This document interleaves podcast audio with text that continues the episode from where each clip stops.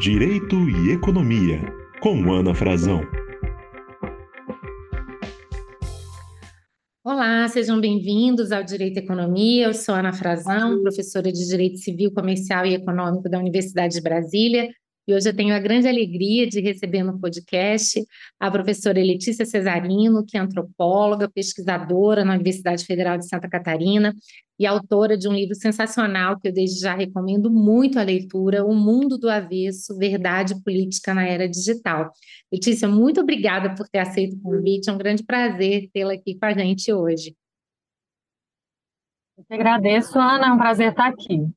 Que bom. E eu queria começar a nossa conversa te perguntando um pouquinho sobre as suas próprias escolhas profissionais e acadêmicas, né? Por que, que você se tornou antropóloga? Como é que você foi se interessando pelas suas áreas de pesquisa? Como é que você chegou, por exemplo, no assunto que deu ensejo ao livro O Mundo do Avesso?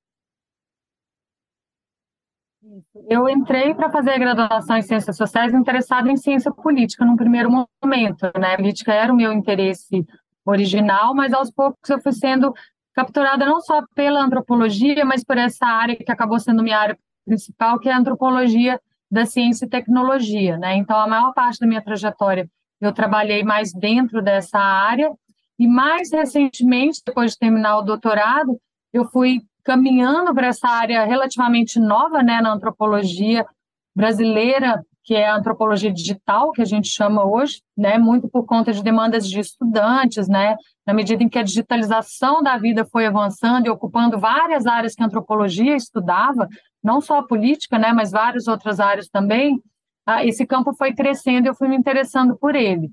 Até o momento de 2018, quando aquele, aquela eleição, que foi uma eleição com várias características novas, né, na, em termos políticos, mas principalmente essa, essa certa novidade aí que era o nível de, de interferência ou de mediação das tecnologias digitais no modo como o debate político e as escolhas eleitorais estavam sendo realizadas.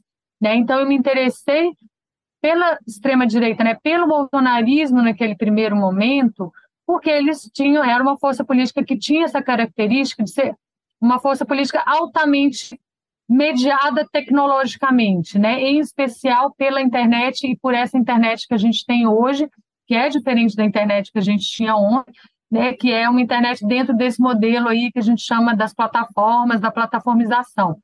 Então, o projeto de pesquisa que eu venho desenvolvido nos últimos ah, quatro, cinco anos, né, tem a ver com tentar é, identificar que nível de causalidade, que aspectos, que domínios do fenômeno da ascensão da extrema-direita no Brasil, que se parece com fenômenos análogos em outros países do mundo também, tem a ver mais propriamente com é, essa dimensão que a gente chama de tecnopolítica, né? ou o modo como a política eleitoral e não eleitoral é mediada por tecnologias digitais e, mais especificamente, tecnologias cibernéticas, que são essas que compõem a infraestrutura né, de boa parte do debate público que a gente tem hoje.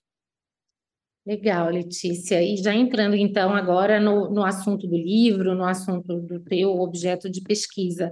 É, eu, particularmente, também me interesso muito por esse tema. A gente sabe a importância da qualidade desse fluxo informacional para todas as relações, né? não apenas as, as políticas, mas também as sociais, as econômicas. E a impressão que a gente tem é que aquele projeto, que alguns diriam até um projeto iluminista, de uma convivência baseada no debate racional, ele está se perdendo diante do papel cada vez maior da desinformação, da importância cada vez maior de, de emoções, inclusive emoções negativas como a raiva, o ódio, o medo, na decisão das pessoas.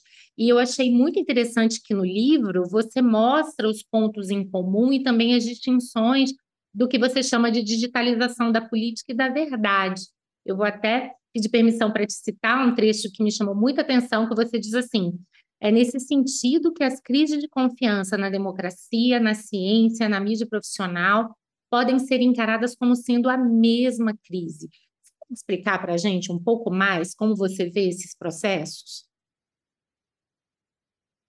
Eu acho que isso tem a ver com é, características que são próprias do fenômeno, ou seja, analogias que a gente começa a observar entre, por exemplo, os públicos da política e outros tipos de público, né, que embora tenham, por exemplo, a questão da desinformação em saúde durante a pandemia, né, que é um dos capítulos do livro, nem todos esses públicos tinham a ver explicitamente com temas políticos. E, não obstante, em termos mais estruturais, em termos mais sistêmicos, eles tinham um comportamento, digamos assim, bastante parecido com os públicos da extrema-direita. Então, havia analogias aí, e havia analogias fortes também entre esses fenômenos no Brasil e esses fenômenos em outros países também.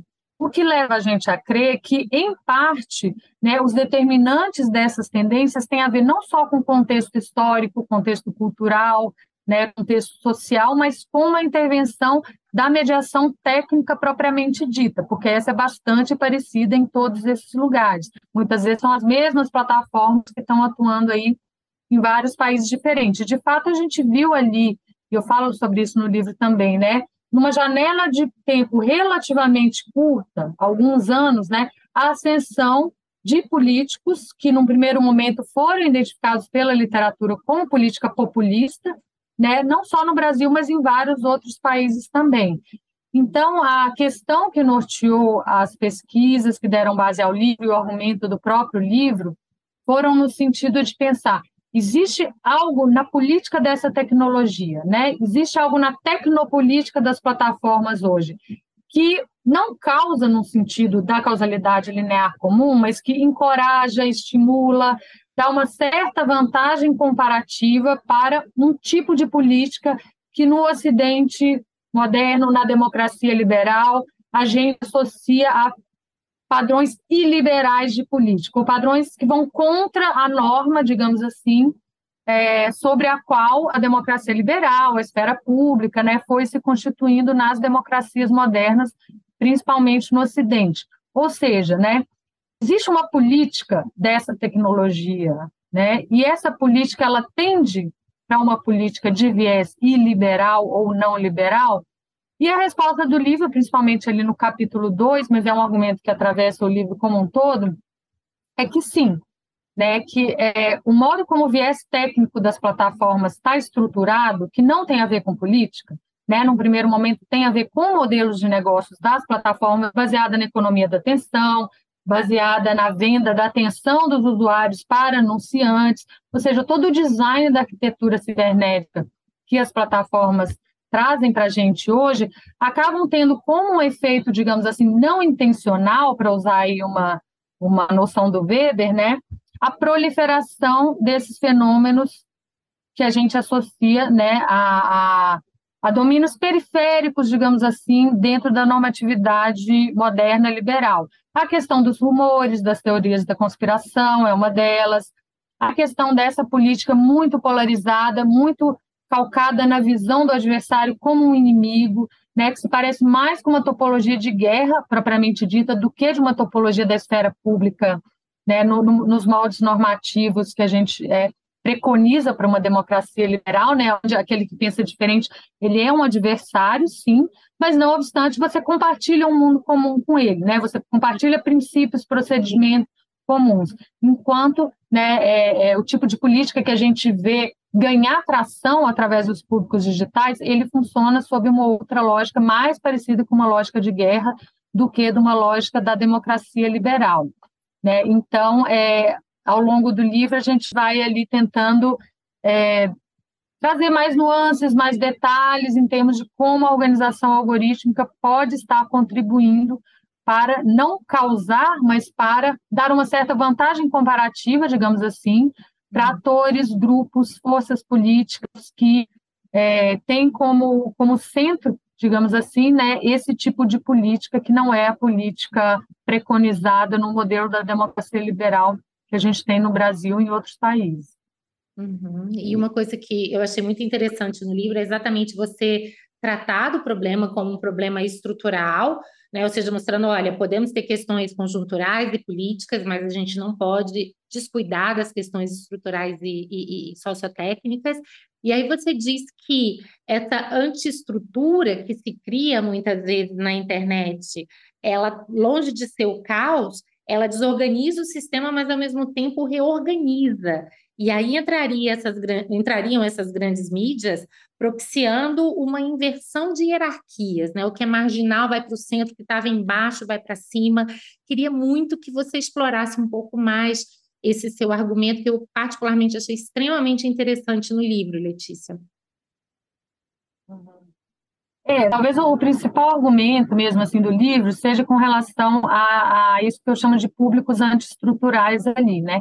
Uhum. O que, que é antiestrutura? Eu trabalho com um antropólogo um, britânico já falecido dos anos 60 e parte assim da, da ideia do livro é estar tá recuperando a teoria antropológica clássica para ajudar a pensar esses fenômenos, justamente porque a teoria antropológica clássica, por ela estar tá lidando com sociedades muito diferentes, né, ela tenta chegar a padrões que são estruturantes de qualquer tipo de sociedade, né, de qualquer tipo de fenômeno humano.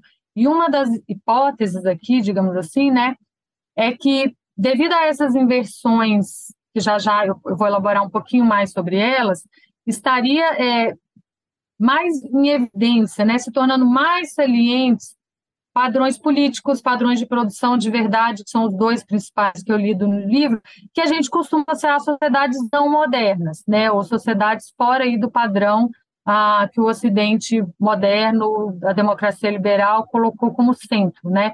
Um deles é, por exemplo, a questão da ritualização, né, que a gente vê de forma muito forte na extrema direita, a questão da volta da, da própria ideia do mito, né, de, de storytelling ou de né, de, de, de, organização mitológica, a política começa a passar muito por, por esses elementos que hoje tem a ver muito com a lógica da indústria do entretenimento, né, porque nossas sociedades não são mais sociedades de mito, como as sociedades que a antropologia estudou, mas a indústria, a, na religião, por exemplo, as espiritualidades, a indústria do entretenimento, ela, de certa forma, cumpre um papel parecido é, no nosso caso, a questão dos afetos, né, uma forma de produção de identidade muito mais calcada na formação de grupo, né, e aí que entra esse código amigo-inimigo do populismo, que no fim das contas, como eu exploro no livro também, é um código que tem a ver com essa base mamífera, digamos assim, do Homo sapiens, né? Outros animais sociais também operam com esse mesmo código, e todas as culturas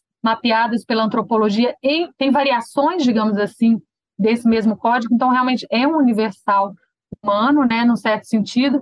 Então, o que o Victor Turner traz, que é esse autor, ele trabalhou na, na, na sociedade, que é uma sociedade onde hoje fica ali a Namíbia, naquela região, o que ele veio chamar da, da dialética estrutura-antiestrutura. Lembra um pouco o marxismo, tá? mas é, é, é, um pouco diferente, porque o Turner trabalha mais a questão do simbólico. Né? Que seria o quê? Toda sociedade, ela, num determinado período histórico, vai enfatizar certos domínios né, que são o seu centro, o seu centro normativo. E, por consequência, outros domínios, que é o, oposto daquela norma, não vai desaparecer, mas vai ficar ali relegado a um domínio periférico, um domínio marginal, ao que o Turner né, chamaria de um domínio liminar daquela sociedade, que é normal de qualquer sociedade. No entanto, como no nosso caso, e já foi visto em outros períodos da história também, a gente tem uma aceleração do processo histórico e uma mudança de mídia muito rápida pode causar essa aceleração, e eu acredito que a gente esteja passando por um momento desse tipo, como foi, por exemplo, a, a invenção da prensa mecânica né, para a Europa do século XV para o século XVI, que desencadeou a Revolução Protestante, as guerras de religião, toda aquela mudança muito profunda na política europeia naquele momento, a gente pode ter uma aceleração da dialética estrutura-antiestrutura, que em momentos é, menos dramáticos, digamos assim, ela acontece, mas ela acontece de forma mais lenta, que são essas alternâncias, por exemplo, de poder entre grupos sociais, etc. Né? Ou seja, isso é normal do fluxo histórico, né? A questão é que é, o que pode estar acontecendo hoje é que essas mídias cibernéticas elas reduzem a viscosidade do sistema sociotécnico de forma que mudanças que talvez aconteceriam de forma mais lenta e talvez numa direção até um pouco diferente estejam acontecendo rápido demais. E parte desse rápido demais tem a ver com a ascensão é, muito rápida de padrões antiestruturais. Né? E quando isso ocorre, pode existe sempre um risco, como ocorreu no caso da, da reforma protestante, por exemplo, de uma ruptura mais profunda né, do sistema social como um todo, violência, deflagração social, né? Às vezes até guerra civil, coisas desse tipo. Então, a, no primeiro momento, essa era um pouco a ideia, né? Era um pouco a hipótese. Todavia, o que o processo de pesquisa foi mostrando é que, como as mídias cibernéticas têm essa causalidade circular, né? Não é uma causalidade linear, é uma causalidade do, do feedback loop, né? Ela pode estar, tá, ao mesmo tempo, gerando crise, né? Do sistema pré-digital e o sistema de peritos calcado, né? No jornalismo profissional,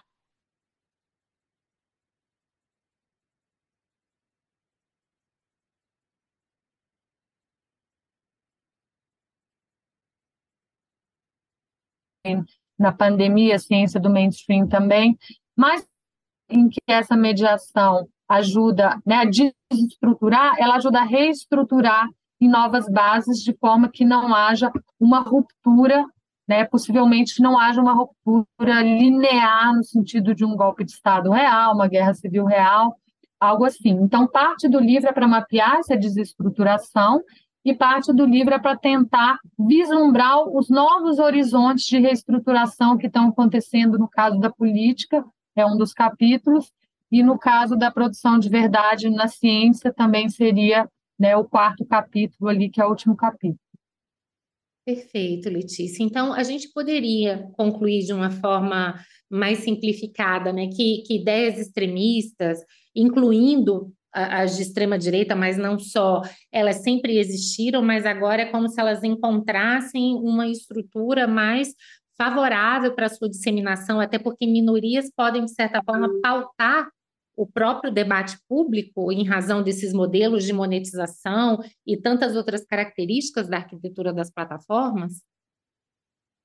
Isso, eu acho que é, é, bem por aí, Ana. Inclusive, por exemplo, a, teoria, a, a, literatura sobre teoria da conspiração, que eu não engajo muito no livro, mas eu tenho engajado em outras ocasiões, né, há um, um relativo consenso né, de que, enfim, teorias da conspiração, ou que a gente identifica como isso, elas sempre existiram né, na história, elas são relativamente normais, elas são do senso comum. Né? A questão é que elas estavam, em outros momentos, contidas ali naquele domínio mais periférico, mais marginal, domínio privado né, da vida cotidiana das pessoas, ou indústria do entretenimento, né? entretenimento, fofoca, enfim, coisas assim. O que essa internet faz, e vários autores que trabalham nesse campo têm apontado, é que essa infraestrutura não só ela permite que o que estava na margem venha ao centro, encontre mais canais de expressão, né? mas também pela própria algoritmização, o modo como os algoritmos funcionam, tem propiciado a conexão entre diferentes segmentos. Porque antes a gente tinha né, a teoria da conspiração de que o homem não foi à Lua, é uma que eu até cheguei a acreditar quando eu era mais jovem. Enfim, sobre reptilianos, sobre né, alienígenas, estado profundo que seja. Mas elas se mantinham relativamente fragmentadas, né? E os algoritmos, eles tendem a conectar uma a outra. E é muito comum, de fato, a gente ver nesses públicos, né, várias teorias da conspiração misturadas acontecendo ao mesmo tempo. Se você está num público conspiratório, é muito fácil você passar para um outro, é muito fácil você absorver outras teorias da conspiração que apareçam, porque você já está naquele estado, digamos assim, epistêmico. Né? E isso é muito o que a gente viu, eu acho, no ano passado. Né? Porque a teoria sobre a fraude nas urnas, ela é uma teoria da conspiração, ela se estrutura como uma teoria da conspiração. Então, pessoas que estavam ali, por exemplo, em públicos de conspiração pandêmicos, que aumentaram bastante durante a pandemia, elas podem ser, sim, facilmente capturadas por uma onda narrativa de conspiração política, por exemplo. Uhum. Né? Como se essa internet já deixasse boa parte da população, boa parte dos usuários, meio que preparadas para poderem ser capturadas por algum tipo de operação, às vezes proposital, às vezes não proposital, do tipo conspiratório, do tipo extremista, né? Porque uma coisa que fica muito claro também nas pesquisas é que hoje públicos extremistas são também públicos conspiratórios, né? As duas coisas andam muito juntas. E ambos são características de públicos antiestruturais principalmente aqueles que estão mais no subterrâneo da internet, e os projetos que eu tenho participado, eles estão olhando mais para esses públicos que a gente chama de públicos refratados, que estão nos aplicativos de mensagem, nas redes sociais alternativas, por exemplo, da extrema-direita, e como elas se conectam com camadas mais de superfície da internet, onde elas não necessariamente vão ter aquele discurso, aquele discurso extremista ou conspiratório explícito. Mas, de um ponto de vista ecológico, né, que é o ponto de vista que eu adoto da, da ecologia da mente do, do Gregory Bateson, que vê a mente humana como sendo compartilhada, né, como não terminando assim no indivíduo, né, ela se estende para fora do indivíduo, e a internet, ela que a gente tem hoje, ela é uma infraestrutura de mente compartilhada desde o início, né, porque ela é uma infraestrutura cibernética, são máquinas que emulam os processos cognitivos humanos, né, a gente vê realmente que esses públicos refratados, eles tendem a esse padrão da política extremista e também mais conspiratórios das ciências alternativas, que é esses que eu mapeio ali do, que o livro traz.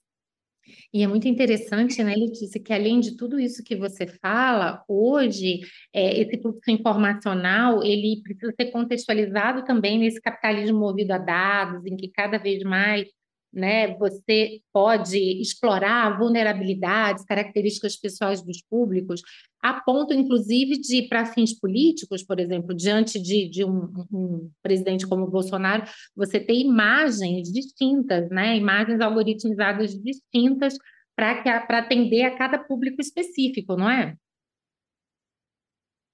É verdade, eu esqueci de falar, você já tinha colocado na outra pergunta. Sim, é a questão da, do modelo de negócio, né, das formas de monetização, etc. Porque eles direcionam né, a formação desses públicos. Então, tem vários aspectos aí que são importantes. Um deles é a questão da temporalidade, que eu acho bastante central, porque do ponto de vista sistêmico, espaço e tempo andam juntos. Né? Então, boa parte dessa tendência, desse viés que favorece a segmentação de público, que no limite na política acaba se tornando realmente uma bifurcação de públicos, e o título do livro, que é O Mundo do Avesso, ele diz respeito à forma mais extrema de bifurcação do social que a gente tem, onde um lado é o oposto invertido do outro, né? Porque quando a gente tem uma situação dessa, que é típica de uma situação de guerra, por exemplo, não existe reconhecimento possível, né? Não existe diálogo possível, porque o outro é aquele inimigo que é igual a mim mas ao contrário, então ele vai ocupar o meu lugar, ele é uma ameaça existencial a mim e ao meu grupo. Então, com um, uma alteridade desse tipo, a única relação possível é a guerra. É claro que as plataformas não fizeram os algoritmos para ter esse efeito, inclusive elas estão com bastante problema agora com relação a isso. Né? Mas elas fizeram uma arquitetura algorítmica que é, favorece a segmentação de públicos, exatamente nesse sentido que você falou. Então, num primeiro momento, por exemplo, eleição de 2018, né? Isso funcionou como uma forma de estar, tá, é, o Jair Bolsonaro, no caso, uma forma de estar tá produzindo esses públicos caleidoscópicos, onde cada segmento era separado um do outro, mas eles estavam na mesma ecologia e essa ecologia se integrava em torno da figura entre aspas, populista do Jair Bolsonaro. Então, você tinha desde a senhora né, cristã, que quer defender a família, até né, um viés mais, um eleitor mais masculinista, anti-LGBT, é, antifeminista, que essas duas pessoas talvez não conversarem, não se reconhecessem como sendo do mesmo grupo, num outro tipo de topologia, mas uma topologia fractal, isso acontece porque elas estão juntas e não estão, digamos assim, né? Essa arquitetura fractal, ela ela, ela oferece essa característica de, ou essa, essa tendência, né, a ter é, públicos que são únicos, por um lado, mas são separados por outro, digamos assim. Então, é, tem essa questão da segmentação e a questão da aceleração temporal, que é bastante importante. Às vezes eu costumo dizer que se me dessem a chance de eu alterar uma coisa no viés da arquitetura, da arquitetura algorítmica das plataformas, o que, que eu mudaria? Eu mudaria a temporalidade, porque eu acho que é o ritmo, né? Eu acho que ela é a base de todas essas derivações, inclusive a bifurcação mais espacial, digamos assim. Porque né, essa internet ela cria essa atmosfera que uma autora que eu gosto, a Wendy Chun, chama de é, temporalidade de crise permanente, onde o usuário comum ele não consegue estabilizar um raciocínio ou uma reflexão consciente da forma que se pressupõe numa esfera pública do tipo né, preconizada na democracia liberal, para você poder ter um debate. Né? Então, você tem um, um, um usuário comum, ele é submetido a um fluxo absurdo de mensagens, de mensagens desconectadas, né? E ninguém consegue viver num caos cognitivo, né? Então, o usuário ele vai quase que automaticamente encontrando padrões ali dentro desse ambiente informacional e esses padrões tendem a esse tipo de, de, de formação do social que a gente chama um social de multidão, né, um social mimético, aonde dentro do meu grupo todo mundo é igual, né, e fora dele, aquele que eu reconheço como outro, como inimigo, ele é o oposto a mim. Então é muito interessante a gente ver, Ana, como que o usuário de internet hoje, eu acredito que a gente mesmo se reconheça nisso, a gente às vezes tende a atribuir causalidade muito mais tendo como critério quem enviou aquela mensagem, de onde que ela veio, se a gente codifica como uma fonte confiável ou não, do que pelo conteúdo da mensagem em si,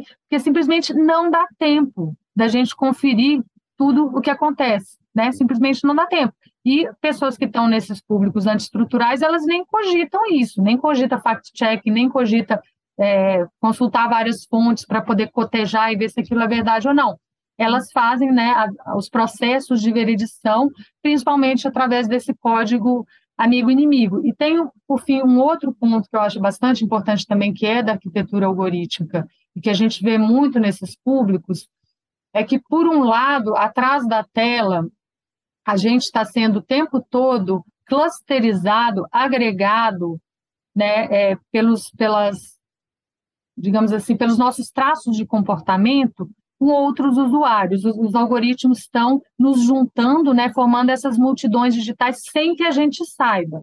Né? Como que isso aparece para a gente? Isso aparece para a gente, por exemplo, no modo como a nossa timeline está montado, quais conteúdos ali no Facebook, né, no, no, próprio WhatsApp, porque a gente vê uns padrões de algoritmização também em aplicativos de mensagem, ainda que eles não tenham esse tipo de algoritmo, mas como é a mesma ecologia, né, o padrão tende a ser parecido.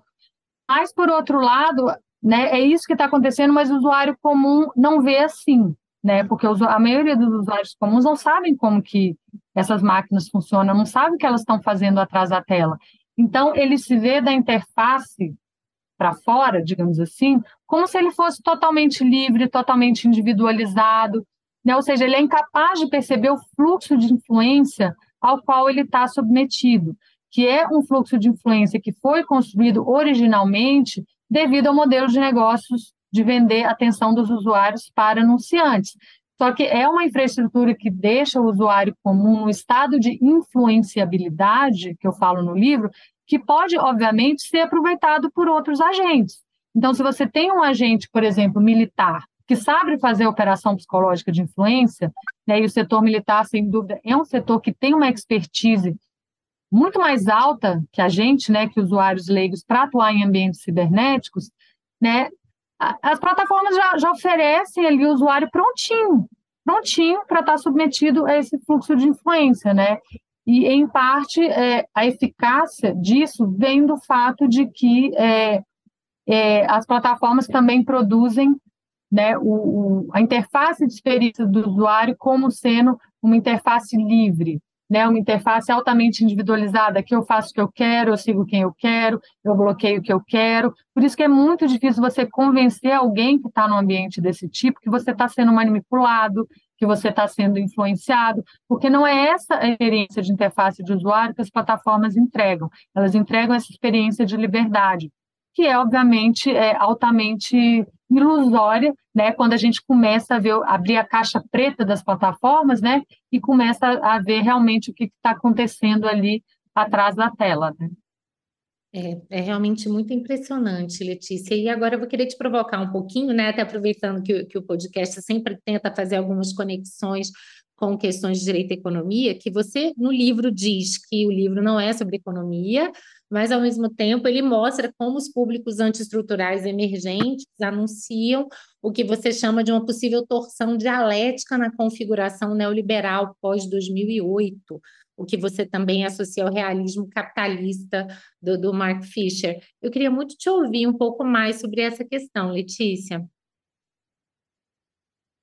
É uma questão a qual o livro acabou chegando, né? Mas ficou ali um pouco como um, um horizonte para novas reflexões, né?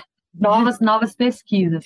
porque a gente vê realmente uma ressonância muito grande entre o modo como as plataformas estão mediando a política, a própria questão da saúde mental, a questão da subjetividade do mundo do trabalho, né? E o que autores ou literatura que têm tentado identificar mudanças na formação neoliberal após 2008, né? Após a crise de 2008, que coincidiu também com a ascensão dessas lideranças populistas, em especial da extrema direita, né? Ou seja, a gente está no meio de uma nova torção dialética, aonde a gente passa de um certo predomínio, digamos assim, do que a Nancy Fraser, por exemplo, chama de um neoliberalismo progressista, foi aquele ali que predominou num primeiro momento.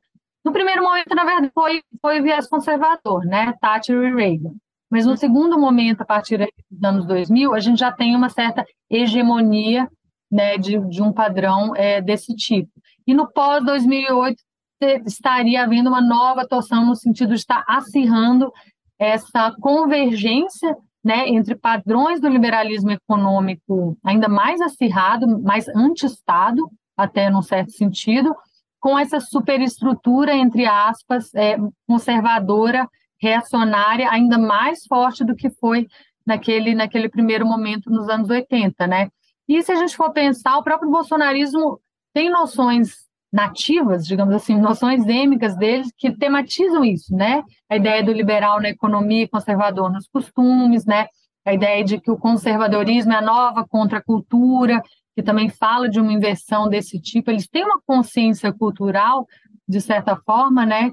Dessa torção e de que eles seriam uma nova vanguarda né, do, não só do neoliberalismo econômico, mas da forma como a economia se articula com outras esferas da vida e que é, um acirramento do padrão neoliberal estaria pedindo um complemento, digamos assim, conservador.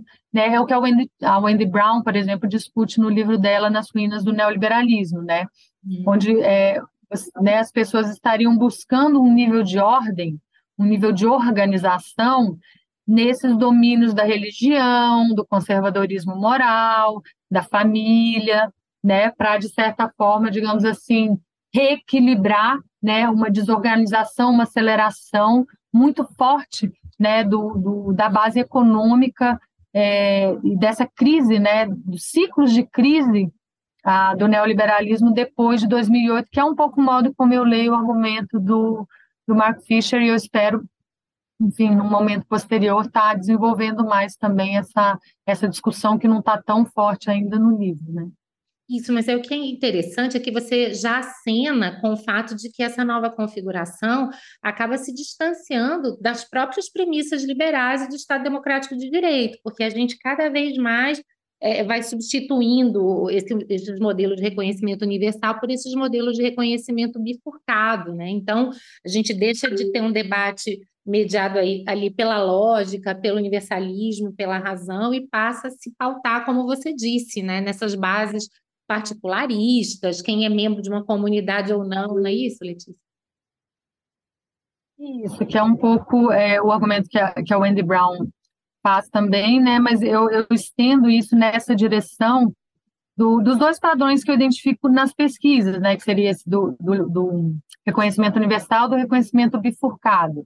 Né? O que, que seria o reconhecimento bifurcal? Esse padrão, por exemplo, da ciência normal, né, da própria democracia liberal, ou seja, todo mundo pode participar, né, é aberto a todos, esse mundo comum, mediante, digamos assim, a observação de certos procedimentos, de certas regras, né, etc. Já o reconhecimento bifurcado, ele é de certa forma, mais intuitivo para o senso comum. Né? O Levi-Strauss, antropólogo que eu trago ali também, é um autor que traz isso, só que ele chama de etnocentrismo, né? ou seja, vê o mundo a partir do meu padrão, do meu padrão, do padrão do meu grupo, como se eu fosse o centro do mundo, como se o meu grupo fosse o centro do mundo. Isso, de certa forma, é, digamos assim, o mais natural, com mil aspas, tá, Ana? Porque nada é, é dado totalmente na biologia, tem um elemento cultural sempre, mas é, digamos assim, o viés predominante no modo de sociabilidade humano, como de outros animais sociais também, né? O grupo de um cachorro não é a espécie Canis lupus, né? O grupo de um cachorro é a matilha do cachorro. Então, o, o Homo sapiens ele tem essa tendência também, que outras culturas organizam de outra forma, né? E a cultura ocidental, a democracia liberal, ela produziu esse modelo, modelo do reconhecimento universal, né, para é, tentar, digamos assim, ou buscar um horizonte de sociabilidade, né, onde o indivíduo pudesse se enxergar como pertencendo à humanidade como um todo. E a base dos direitos humanos, da democracia, ela vem dessa visão. Que não, em última instância, eu acho que é uma visão até cristã, né? uma, uma visão mais do tipo Novo Testamento. Enquanto o Velho Testamento e essa, essa leitura cristã e da teologia do domínio, né? essas que a gente tem visto mais pela via neopentecostal hoje, já é diferente, ela já trabalha com a ideia do reconhecimento bifurcado. Né? Só vão ser salvos, digamos assim, aqueles que fazem o que tem que ser feito, aqueles que estão do lado certo da guerra, né, da guerra espiritual. Né? Então, o bolsonarismo e outras forças políticas da extrema-direita, eles se organizam muito claramente em torno dessa lógica do reconhecimento bifurcado, que, num caso limite, é uma topologia de guerra, mas ela também pode estar se expressando nesse reconhecimento diferencial, que eu acho que está muito bem expresso na ideia do cidadão de bem. Né? O que é a ideia do cidadão de bem? Não é que eles não reconhecem política pública, cidadania, né, direitos, não. Mas como o privado engloba o público, nesses, nesses públicos, primeiro vem o meu e o do meu grupo. Né? Então, direitos humanos para humanos direitos. É um dos slogans dele. Quem é humanos direito? O bandido não. O bandido ele tem que ser eliminado, ele tem que ser excluído. O esquerdista tem que ir para Cuba, tem que ir para Venezuela, ele não faz parte do Brasil. O cidadão de bem, né, o povo de bem, como eles falam, né, são os patriotas. Então, política pública para eles, né, direitos para eles, etc. Então você vê que não é exatamente uma dicotomia, por isso que eu falo que é, que é relação de englobamento, né, e de versão da hierarquia. Nos modelos de reconhecimento universal, o privado é englobado pelo público. Então é claro que as pessoas ainda têm seus grupos, têm suas preferências, têm sua individualidade, mas eles submetem isso a algo maior que essa é uma visão da coisa pública, né? O, o reconhecimento bifurcado não, ele submete a coisa pública ao privado né, é, esses padrões de formação de o que eu chamo ali, inspirada no Weber, né, de comunidades de destino, aonde né, o futuro do indivíduo é o futuro da comunidade. Então, uma igreja, por exemplo, ainda mais nesse, nesse padrão mais neopentecostal, é uma comunidade desse tipo, uma família é uma comunidade desse tipo. E eu acho que uma das formas mais dramáticas que a gente viu isso, essa lógica em ação foi o 8 de janeiro. Que o que, que aconteceu ali? Os prédios dos três poderes são de todos os brasileiros, né? Eles são a materialização da coisa pública.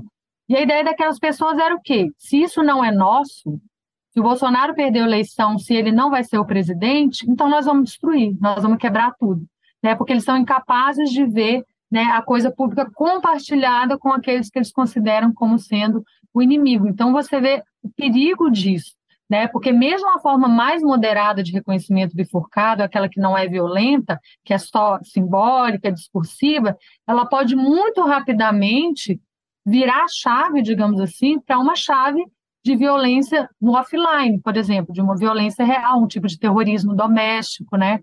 Então, eu acho que esse é o desafio que a gente tem pela frente, porque esses públicos vão continuar aí e eles são organizados por essa lógica de reconhecimento bifurcado. E aí eu queria acrescentar também que é uma lógica muito de mercado também, ou de mercado nesse, nessa visão do mercado meio anarcocapitalista, sabe? Que o mercado, o Estado não deve interferir e o mercado vai organizar as coisas sozinho. Mas a gente sabe que se o mercado organiza as coisas sozinho, ele vai tender a um desequilíbrio, ele vai tender a aumento de desigualdades, ele vai se desequilibrar.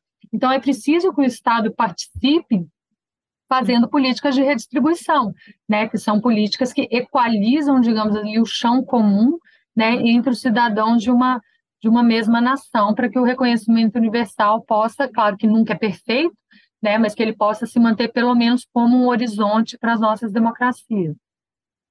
Perfeito.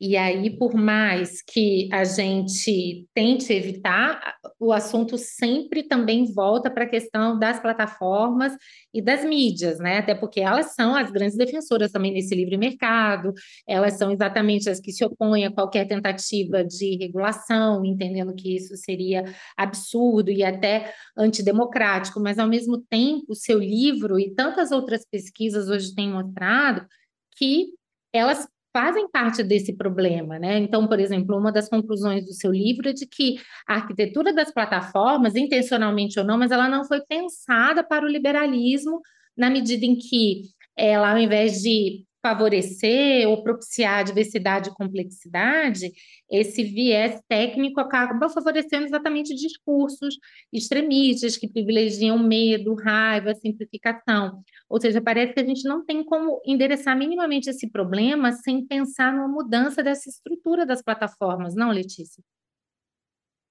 É, eu sou dessa visão totalmente né? É, ou então elas têm que diminuir o alcance delas, elas têm que parar de interferir, elas têm que interferir menos, por exemplo, em questões de escolha eleitoral, ou então ir alterando esses vieses, né? É, não só de forma superficial, mas de forma mais estrutural propriamente dita. O problema é que quando a gente vai pensar assim realmente o que, que tem que ser mudado né, no viés técnico para que é, esses efeitos colaterais, digamos assim, esses efeitos nocivos deixem de existir. Quando a gente se pergunta isso, a gente vê que o que tem que ser mudado é o próprio coração da indústria. Né? Ou seja, elas, é, é preciso pensar, não só regular, eu acho que a regulação é importante, porque a regulação, primeiro, pressiona né, a indústria por um lado, é, traz à tona para o cidadão comum, para o debate público, que parte dos problemas tem a ver com essa causalidade técnica. Eu acho que isso é muito importante, porque ainda tem pouca pouca compreensão de que boa parte do problema não vem das pessoas individualmente, né? Tem a ver com essa agência maquínica, né? É, mas é preciso que a própria indústria seja forçada a pensar alterações né, no modelo de negócio, alterações, é, mudanças, é, modelos alternativos, né, uhum. etc. É claro que o viés, no fim das contas, sempre vai existir, Ana, porque a cibernética, e esse é o objetivo do primeiro capítulo do livro, por isso que eu começo com ele, ela é um paradigma muito diferente do paradigma que a gente está acostumado a pensar a democracia liberal, porque na democracia liberal, o agente é o indivíduo, né? O agente é o indivíduo autônomo, né? reflexivo, crítico, né? Que se agrega em torno de programas, de pautas, de política pública comum para formar partidos, para escolher né, os seus representantes, etc. A lógica cibernética das plataformas, ela é quase como uma lógica invertida, né? Porque, como eu falo ali no livro, o usuário comum ele não é o agente principal desse ambiente. O usuário comum, o indivíduo, ele é o ambiente para a agência dos sistemas algorítmicos. O agente principal é o sistema algorítmico, né?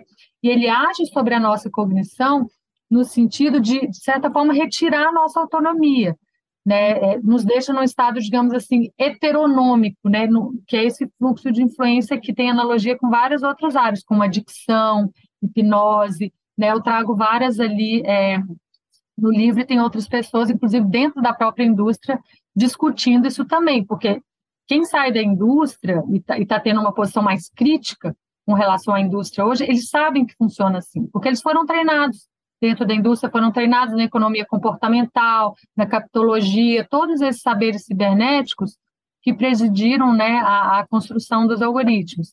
Então, existe um, uma certa discrepância, digamos assim, de fundo, né, que, que, que são lógicas diferentes. Né? A lógica da democracia liberal e a lógica das plataformas são, são paradigmas diferentes. Não obstante, eu acredito que a gente, através de ajustes, né, é, de regulação, de pensar modelos de negócios diferentes, pode estar, sim, ajudando a produzir uma internet que, ainda que mantenha essa lógica cibernética, ela possa estar equilibrando esses vieses, digamos assim, com os vieses próprios né, da democracia liberal, é, que são é, essenciais para a manutenção da nossa demo, democracia. Né? Eu acho que uma lição que a gente tira disso tudo é que o ambiente é importante, né? A instituição é importante, a infraestrutura é importante.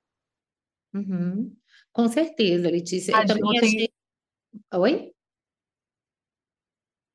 Eu também achei muito interessante, né, que, que no seu livro você assume desde já uma posição muito contundente em relação à tecnologia, né, dizendo, olha, a gente tem que sair dessa ideia de que tecnologia é neutra, assim como tem que sair das armadilhas do determinismo tecnológico, tem que entender que, na verdade, a tecnologia pode se prestar a diferentes fins e cenários, né?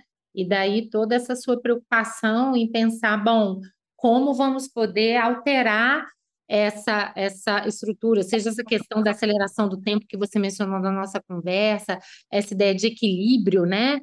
Do, do, desse viés de reconhecimento bifurcado com vieses de, de, reconhecimento universal. Então, se eu bem entendi, apesar de todas as preocupações, você tem um certo otimismo, né? Ou seja, podemos sim mudar o atual estado das coisas, não é isso?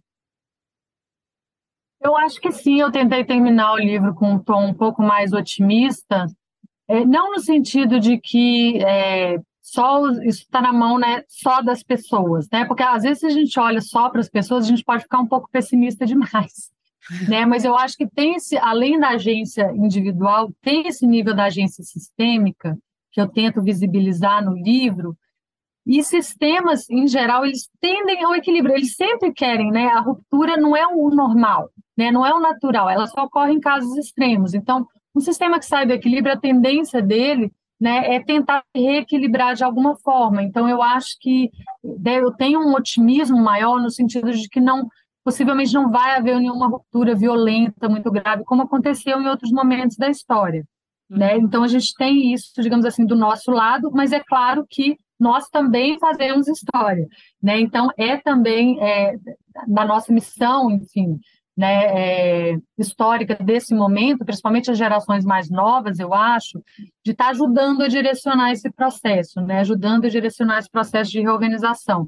E eu acredito que uma atuação só, não só da, da regulação de política pública mesmo, mas do próprio ativismo, né, a, o tipo de política, de pauta política que a gente vai avançar a partir de agora, por exemplo, a questão da saúde mental, que eu acho importantíssima, porque hoje está tudo junto.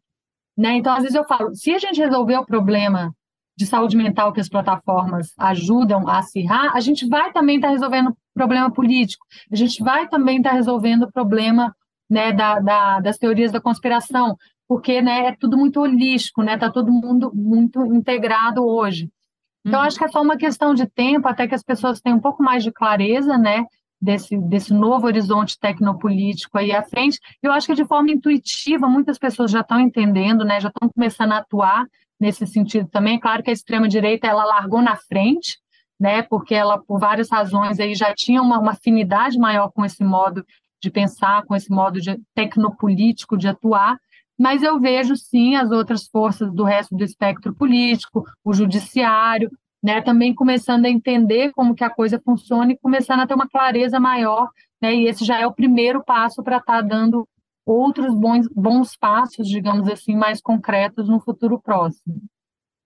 Perfeito, Letícia. Até diante desses futuros passos, o que é que a gente pode fazer ou não, queria te provocar um pouquinho sobre essa multidisciplinaridade, né? Como é que você acha que a antropologia, as ciências sociais podem ou devem dialogar com direito e com economia?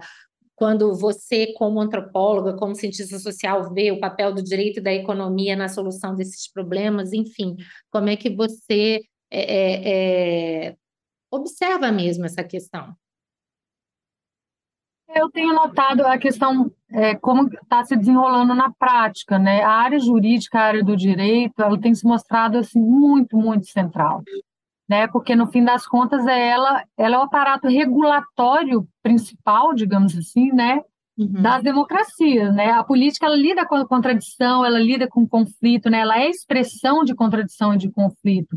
Enquanto o judiciário, o legislativo, o judiciário, né, é, é, é, os operadores do direito, eles têm, digamos assim, essa missão, essa tarefa mais é, negentrópica, né, de estar tá impedindo que a entropia tome conta, digamos assim, do sistema como um todo.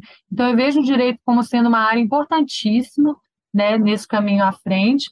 E no caso da interdisciplinaridade, eu acho que ela, ela vai vir, ela é inevitável, né? ela já está se mostrando inevitável. É claro que a universidade, ela, pelo seu peso burocrático, né, tudo isso que a gente conhece, ela é mais lenta né, para fazer essas mudanças, mas a gente vê essas mudanças acontecendo aos poucos, a gente vê uma vontade muito grande por parte de colegas, por parte de estudantes né, que estão se formando agora, de estar tá conversando através das disciplinas. Isso é muito importante porque né, tudo isso que a gente falou aqui né? O, o, modo de saber da indústria tech, ele, ele já superou isso há muito tempo, essa questão de disciplinas diferentes, isso não existe.